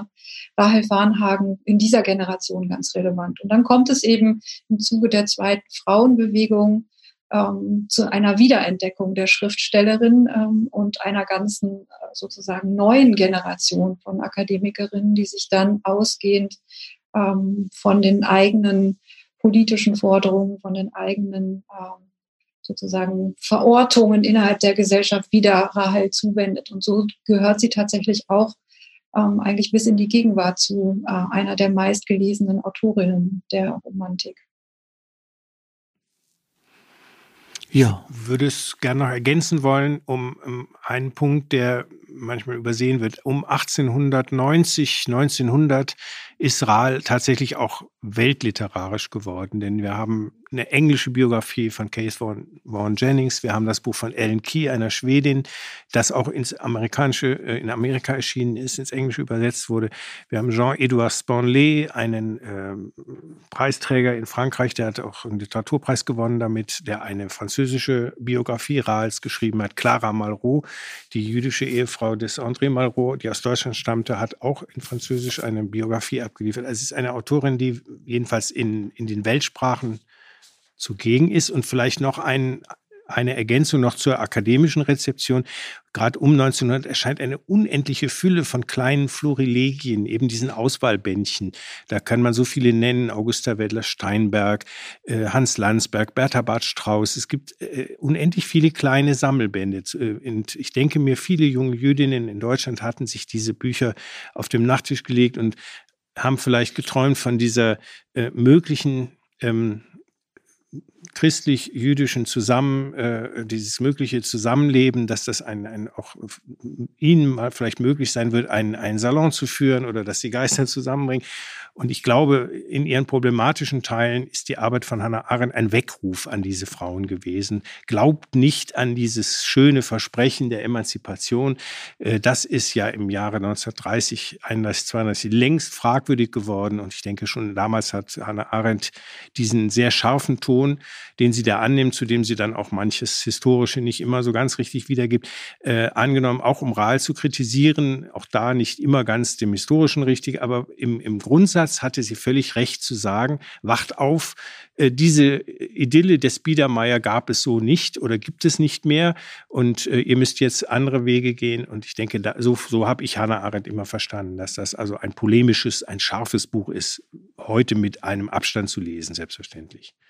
Also wir haben im Prinzip zwei, äh, also wir haben mehrere Positionen, aber zwei, die man vielleicht sozusagen in diesem Feld markieren kann. Hannah Arendt haben Sie jetzt hervorgehoben, die andere wäre Käthe Hamburger, dass es eben auch äh, genau. die Aufsätze mhm. geschrieben hat, ungefähr zur gleichen Zeit wie das äh, wie Arends Biografie erschienen ist und die eben die in gewisser Weise eine Gegenposition eingenommen hat. Käthe Hamburger ist sozusagen für die äh, nicht germanistischen Zuhörenden eine der äh, ganz frühen Wissenschaftlerinnen, die äh, mit einem Buch Logik der Dichtung äh, erzähltheoretische Grundlagen gelegt hat, die wir heute noch mit unterrichten und äh, Kategorien geprägt hat, die für uns nach wie vor interessant sind und gerade wird die sozusagen nimmt die DFG Käthe Hamburger als Namens Patronin für neue Forschungseinrichtungen, ähm, also durchaus eine ähm, sozusagen auch äh, innerhalb der Geschichte der Wissenschaft entscheidende Figur innerhalb der Geschichte der Literaturwissenschaft.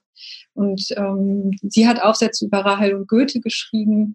Und da geht es ähm, sozusagen anders als Arendt, versucht sie sozusagen diese Frage des Jüdischseins, die Frage des Frauseins als private Misere, so sind, ist ihre Formulierung, sozusagen hintanzustellen und dann ein allgemeines Humanitätsideal ähm, dem zu akzentuieren. Und Arends Buch ist natürlich ähm, ähm, begonnen sozusagen noch in Deutschland. Und dann musste Arendt fliehen und ist sozusagen mit viel Glück äh, dem Tod entronnen und konnte ins amerikanische Exil dann schlussendlich wechseln und hat dann da die Arbeit zu Ende geschrieben, beziehungsweise die Biografie zu Ende geschrieben. Und sie ist erst nach langem Kampf und zähem Kampf als Habilitation anerkannt worden. Also wir sehen, das wäre eigentlich wiederum eine Schrift äh, zur akademischen Karrierebildung äh, gewesen.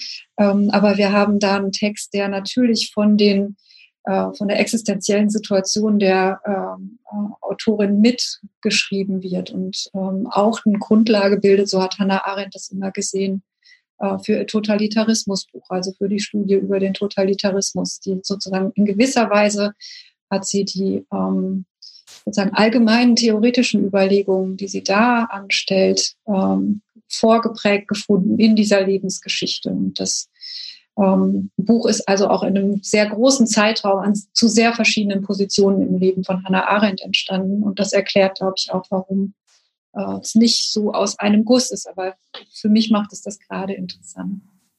Und ich denke auch, dass man gerade in dieser Rezeption nochmal sieht, dass, was wir ja verschiedentlich auch schon angesprochen hatten, dass nämlich das Werk von Raoul Farnhagen doch so unendlich viele Anknüpfungspunkte, äh, Interessen äh, bedienen kann und, und wieder neue Interessen wach äh, wecken kann, geradezu.